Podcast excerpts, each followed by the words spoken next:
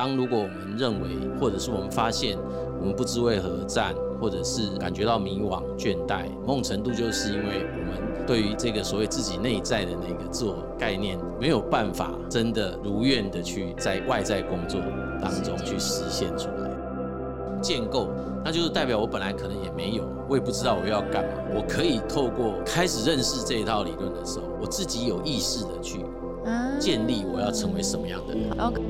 欧普拉之前说过，他说工作是让你成为自己的过程，表示你就是因为透过一直的经验、一直的刺激，所以让你成为你。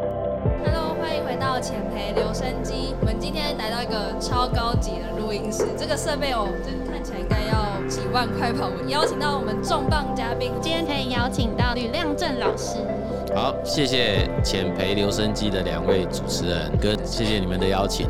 因为之前我们其实，在很多的集数都有提到说，认识自己的重要性，它其实是一个人生很重要的课题。所以，从持续的认识自己，才能设计跟找到属于自己理想的生活跟人生。所以，今天邀请我们的吕亮正老师，我的偶像，透过心理学的理论，然后一起了解我们内在的价值，然后如何利用在职涯的选择上面。请老师介绍一下您的那背景跟经历。各位麦克风前的听众们。好，大家好啊！我是亮正老师哈，我是辅仁大学的，我们以前叫应用心理系啊。好，那我其实就一路从应用心理系一路念上来，这样哈。那当然在念硕士班的时候，我其实是有一边工作一边读书，博士班也是哈。所以如果你在专业训练这个部分，硕士班我研究的主题是创业嘛。那那个时间点，那时候是我的第一次创业的历程，跌跌撞撞。我常形容那是一次成功的失败经验啊，很完整的一次成功的失败历程啊，就是那个失败历程是非常完整的哈。那所以我才称为是一个很成功的失败经验哈。后来有到业界去重新学习啦，我把它定位成为一个叫打掉重练的阶段哈。之后也又有机会再重新回到学校，再进修心理学的博士。我还是分了两个阶段，第一个阶段仍然专注在我们工商心理学领域的议题啊，譬如说我一开始是研究策略心理学的哈，主要是想了解一个企业组织的高层他们怎么去思考这个企业组织的策略面的内在心理历程。后来因缘际会啦，被邀请去分享在职场当中的一些人力资源呐，或者是纯粹是请我从比较企业端的观点去分享给正想要重返职场的人听。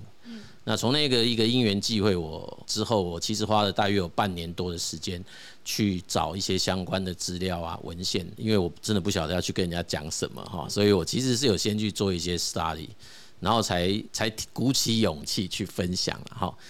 真的仔细回想，那个已经大概是十六七年前的事情了。OK，所以其实，在那样的一个契机下，就开始展开了自己对于所谓就业跟职业生涯这个领域的相关研究，以及后后续的一些实践的这个历程哈。那就这么一路。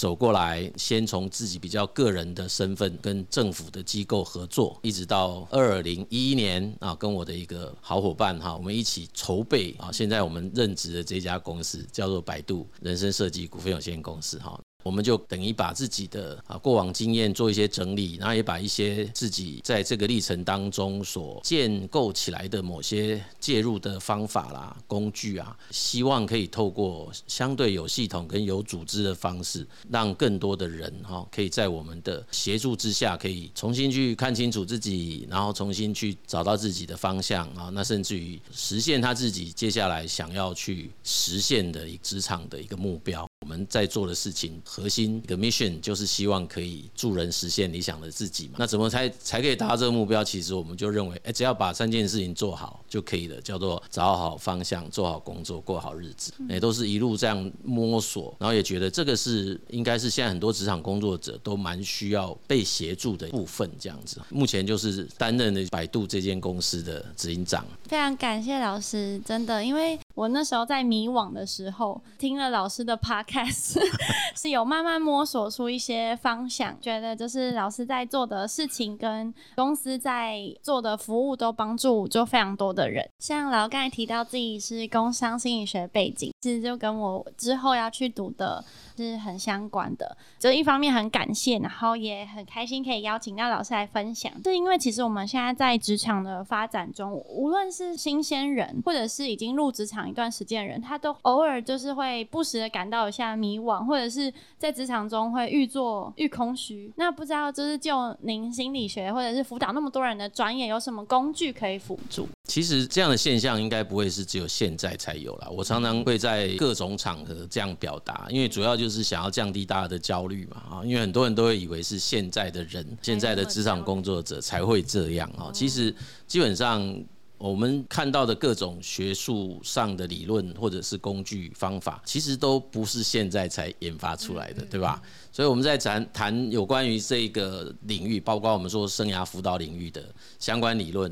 哦，或者职涯辅导、就业辅导，那其实你整个去追溯它的时间，已经有一百多年。你说一百多年前的人就不会有这个问题吗？我认为还是会有，那只是也许我们并不知道它出现的时候该怎么解决，这样啊，是不是它有其他的方式去处理它？我自己觉得人类应该多多少少都曾经面临过这种不知道。自己未来要往哪里去发展也好，或者是哦，我现在为什么要做这件事情？那我以后到底这是一个哲学议题嘛？就是我从何处来，要往何处去吧？不是这样吗？我为何而战？对，然后不是为何战？对，所以其实这种所谓产生迷惘啊，或者是这种情况，其实每个人的原因跟理由不见得会相同啦，哈。但是应该都可以归咎到，假设以我比较熟悉的叫质押锚定理论，这个是由一个。麻省理工大学史隆管理学院的 Edgar Shine 夏恩老师他所研究出来的一个主张嘛，哈，那当然他指的就是说，透过他的观察，他认为在职场当中的每一个人都有一种倾向嘛，啊，那个倾向就是会很希望自己内在很期待能够去实现的一个。角色可以透过外在的工作去展现出来。那这个其实这个主张事实上也不是那么新鲜的主张了啊。因为如果大家对心理学比较有一点认识或接触的，就会觉得，哎，他好像跟 Maslow 讲的自我实现很像。那如果在生涯领域有接触过，就会很像是有一个叫 Donna Super 他所提到的那个生涯发展理论里面，自我概念的形成也很像。因为夏安老师其实他是跟我们相同背景的啊，就是在工商领域，所以他就是把这样的一套观念也好，或者是主张，把它应用在职场当中啊。所以意思就是说，当如果我们认为，或者是我们发现，我们不知为何战，或者是感觉到迷惘、倦怠，某种程度就是因为我们对于这个所谓自己内在的那个自我概念，没有办法真的如愿的去在外在工作。当中去实现出来，对，所以这个部分其实就很容易出现刚刚讲的那几种心理现象。但是多数的人因为比较没有受过这样子的，包括培训啊、教育啊，或者是提醒，所以大家会不知道为什么。嗯，就是对，就是大家觉得就自然有那种感觉啊，就是我会有那样子的感受。但是说在问说为什么，大家会说不出来，因为如果开始去做一些条件的盘点，比如我们会问说，那你觉得是你没有办法胜任工作吗？其实很多人说不会啊，我其实是可以胜任工作。那跟其他人相处不愉快吗？他也说不会啊，我跟同事也相处很愉快。那公司很烂吗？他不会啊，这公司也蛮好的哈。那老板对你很差吗？啊也不会啊，啊薪水不。好吗？也不会啊，就是你会发现很多都不是这些问题，这个问题造成的原因，但自然就会觉得，哎，自己好像缺了一点什么啊，就觉得自己好像还可以做点什么啊。那主要我们就是认为，这是因为内刚刚讲叫做内在的一个自我，或者是希望实现的内在角色。可是另外一种讲法就是，这一种角色的实践其实是受到某一些叫做职业生涯发展的驱动力在推动着它。那这种驱力其实就是无处可发嘛，哦，其实我们就很想要驱动，可是它就是没有办法去实际驱出来，对对，驱动出来，到达自己希望啊达成的那个目标啊，那就会导致这些问题的发生，这样。所以这套所谓夹锚定理论，如果这么讲起来，好像也没什么了不起，对不对？哦，听起来好像它很简单，可是其实越简单的东西就是越不简单嘛。如果你问我解方，我当然会说，哎，我熟悉的这一块，它的确是可以帮助人们在这个地方找到某种解决的方法，并不是唯一啦。哦，其实，在我们心理学领域，你要解决刚刚问的这一题，还是有可能可以从其他的学门啊、学派啊，或者是来 approach，对他可以去帮忙做这个解决，这样好。所以从老师刚才分享的指安锚定，就有点像是先了解我们的内在价值，当中可能有一些是我们很重视的内在价值，但我们现在的工作没有办法 fulfill，所以我们会感觉到有点空虚，或者是有点迷惘。透过这样子的理论或者是测验，可以更找到自己缺少的是哪一个部分。对啊，其实它的内涵除了价值以外，它还有另外的两个面向啦。嗯，哦，就是说，其实它之所以让我觉得很不错的一套理论主张。也是因为它算是一个蛮复合的概念，指牙锚定这个假设我们称为它是一个心理构念的话，一个 construct 的话，事实上它里面包括为你讲价值以外，其实它还有像 motives，就是动机哈。那动机指的是你有多么的想要去做什么事。那另外还有一个就是能耐。那能耐里面，它包括叫 skills and competence 啊，就是我们其实除了动机、价值，当然还有一个就是自己要自认有办法去做啊，所以它其实就是来自于这三个面向的组合。这三个面向其实是会伴随着我们在不同生涯阶段当中，透过实际的行动。在从行动过程中的结果，这个结果应该会有一些，包括自己对结果的评价，或者是跟这结果有关的这些关系人啊，可能是我们的平行的伙伴，或者是我的上级主管，或者是我要去做某件事情来服务别人的这个对象啊，就是来自于你周遭其他的人，然后他对于我们做的结果的一种回馈，那这个回馈的好坏也会。回到我们自己身上来，就是说，哎，那这个是不是我能去做它的一件事？那我到底想不想？还有认为说，假设我今天可以做好几种选择，那我为什么宁可舍弃哪一个选项而就哪一个选项？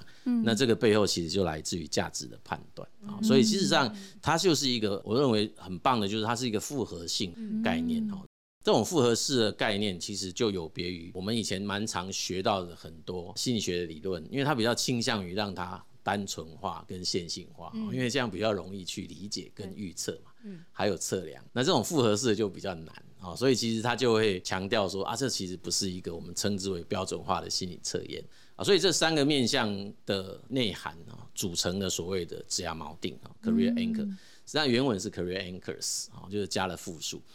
再延伸来讲，就是我特别喜欢他，也是因为他其实并没有一个所谓我们常常在谈论心理学的时候会提到的性格这个面向。嗯，好，也许他比较有关的跟动机会有关，可是他就是没有所谓性格 （personality）。对，夏安老师是一位心理学家，照理讲，以他那个年代成长的心理学家，性格是他们学术养成历程当中非常重要的一个议题。嗯，也就是他们在很关键、很核心的学术养成历程中，性格心理学或性格理论肯定是占他非常大的一个比重。嗯，可是，在他的研究当中，居然没有把这一个这个面向放进去。嗯，那这一定有它特殊含义啊。嗯，那特殊含义的意思就是说，个人认为所想要强调出来的一件事情，动态性，因为性格大概到二十岁上下，它就会趋于稳定。嗯，可是。指压锚定基本上，它很可能会一直处于变动潜力的状态当中。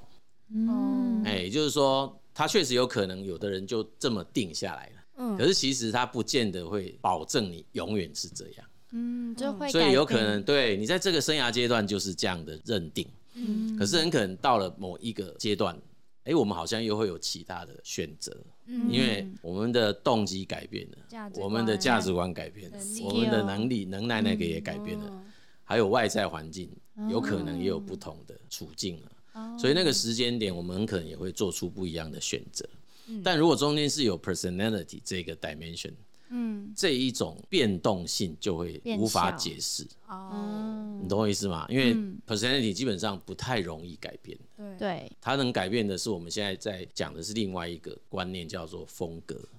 是性格延伸出来的行为模式，那个叫风格，可是那个就不在我们讨论的范围内所以，因为它是个内在的 anchor，风格是外在可视的行为模式，所以这个部分就是它的巧妙之处。啊，除了我以外的其他很多的资料，多专家学专家学者啊等等的，我没有看到有人针对这一点在讨论的。那这一点是我自己觉得还蛮自豪的，就是因为我们主要是因为有非常多的实践经验，其实这么一路来已经有好几万人啊，就大概几万，我具体没有算啊。但是几年前出版的书，那时候统计起来接近三万，那现在再加一加，应该超过了，可能四五万都有哈。所以这样子的一个人次下，我们确实发现中间有一些是重复不同时间点来施测，其实它还是会做一些变化。哎，就是还是有碰到不少我的案主，其实他是在这过程当中有过几次的失策的。嗯，对，那我们确实发现他的失策结果不尽然完全相同。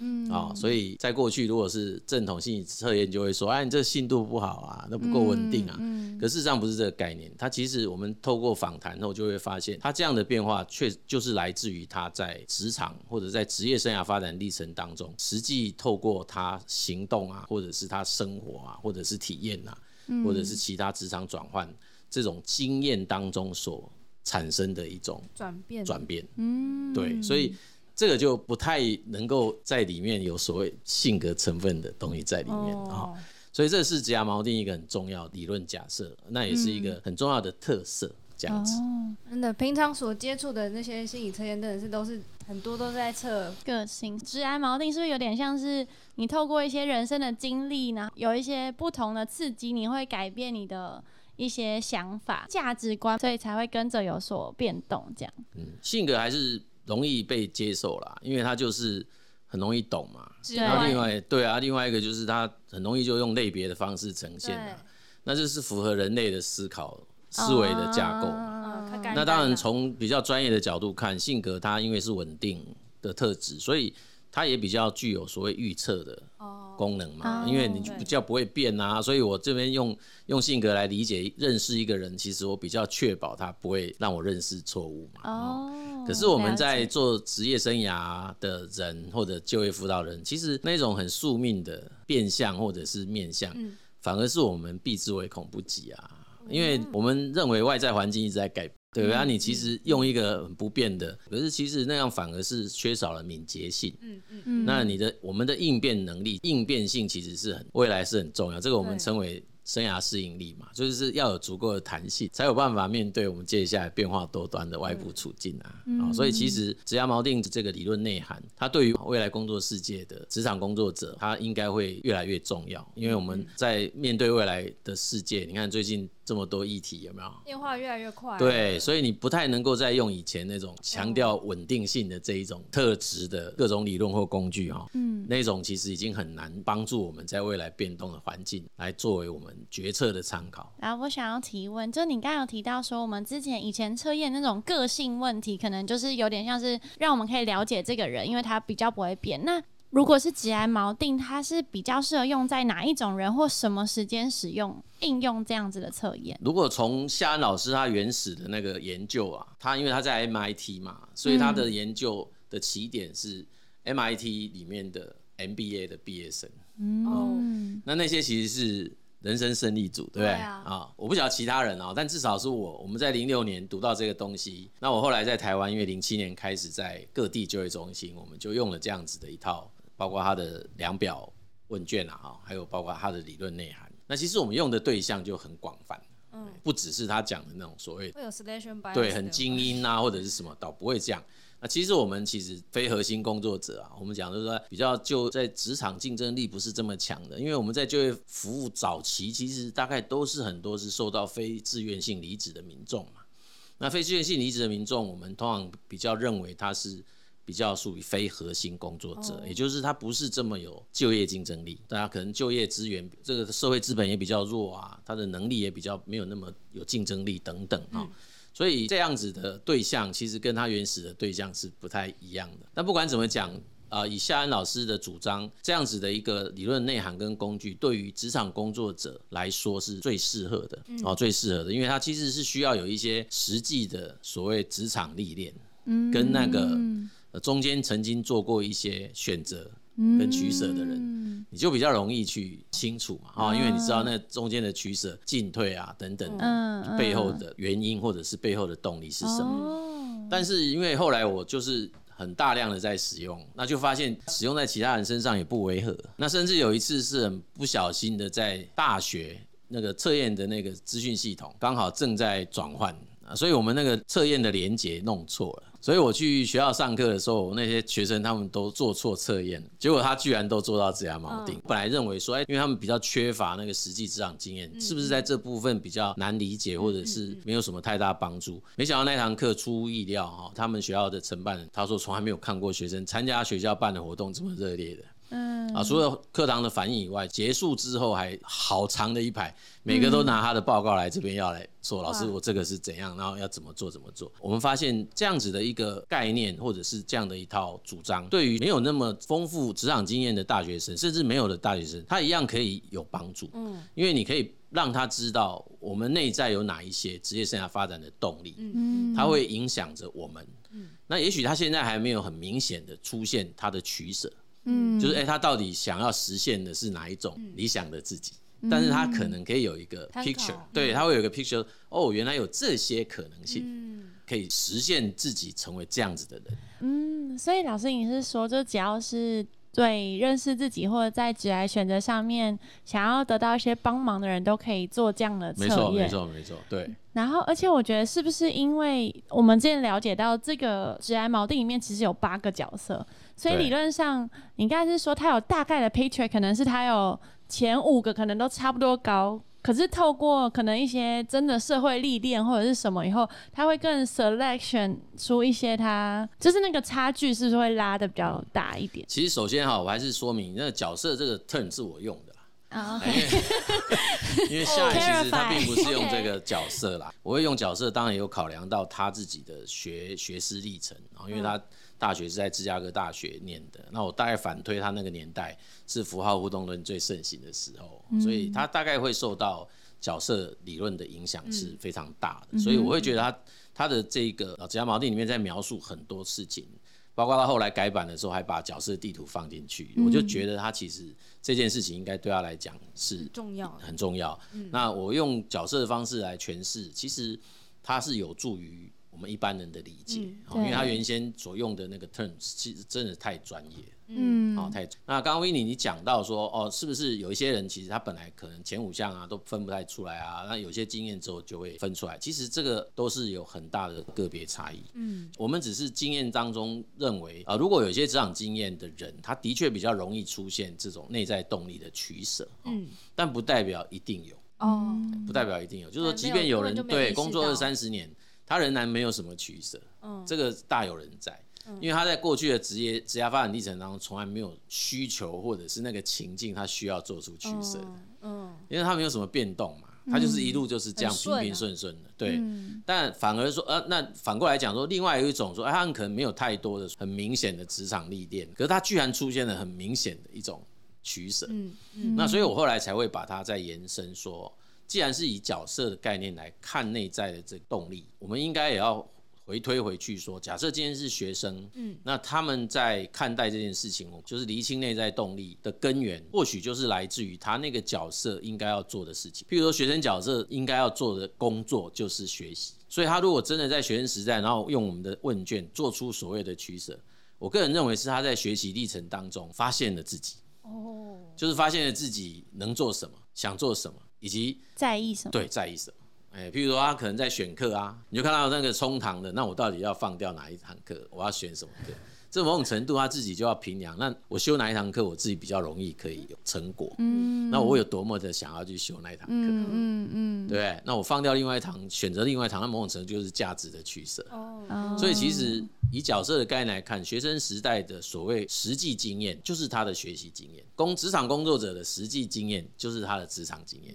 但这个经验还需要所谓的反思啊，嗯，就在那经验当中，你自己每天迷迷糊糊、茫茫然然过日子也没有用，嗯，他一样不会有所发现，或者是不会去真的理解到，或者是去建构出，因为他其实后来的概念，我自己都已经把它导向是一种设计、一种建构的概念了，它已经不再是纯粹的发现这件事，因为如果纯粹用发现的概念，指的就是。我好像原先存在在我的内心，啊，只是我们一直没有发现它。哦那个其实本体论、认识论、知识论是不一样的。哦，但如果是用建构，那就是代表我本来可能也没有啊，我也不知道我要干嘛。我可以透过开始认识这一套理论的时候，我自己有意识的去建立我要成为什么样的人。对，那这个其实是在现在跟未来的时代下是更重要的。嗯，哎，就是我们不见得要去设定说，我内在好像有一个我需要用探探索才会发现的自己，不是？哎，这个东西是有别于过去在谈自我探索的主张，嗯，这是很后现代甚至后后现代的概念。嗯，那我其实就是可以自己打造设计，我们就统称为建构了。就我自己去建构出我想要实现的自我是什么？那更进一步是说，它也不会是真的那八种取一种所以我我经常会开玩笑讲说，我现在的主张是西八取 N 的。OK，对，所以对，它是看取什么？你不会不一定是取一嘛？因为在夏恩的主张，他的确是认为最后会剩一，他不是用取，他是用舍。就是你去把一些其他相对比较起来不不是自己要的，他把它舍掉，所以他自己在过去的主张，他会说所谓的指甲锚定是那一种你无论如何都不会放弃的内在的那一种东西，那他用舍的。哎，对，那我刚刚讲 C 八取 N，那主要是用那个排列组合的概念讲，就是那一样啊。如果以这个概念，以以他原来的定义，我们就会说那一种无论如何你都不会舍弃掉的那些角色。嗯嗯。对，那那些角色我也常讲，他不一定会刚好两个都一百 percent，然后除以二，不会是这样。我也许取了三个上来，那这三个我还可以有不同的百分比，嗯这就会形成七十亿的人就会有七十亿种 anchor。因为它是连续性的向度，嗯，所以我啊顺没有一个人是一模一样的，嗯，每一个人在建构独一无二，独一无二。欧普拉之前说过，他说工作是让你成为自己的过程，表示你就是因为透过一直的经验、一直的刺激，所以让你成为你。对啊，这是这个就是建构理论啊。对。对，这就是建构理论，没有错。这就是很后现代的概念，所以它并不是好像有一个什么东西就已经早就存在在某个地方。对对，所以如果用发现，那某种程度是实证典范的。哦，对对对对对。所以像性格那些心理测验，就比较像是发现。对啊，它都是实证典范的。哦，对啊。而且这也 link 到我另外一个问题，到底它的因果关系是什么？是我有这个测验，所以我去选择这样的工作，还是说因为我我选择了这个工作，然后才成就出我做的测验的结结果？应该是先有行动，就是它其实就是在行动后的一个结果，一个结果。讲测验某种程度，它也是行动的一部分呐。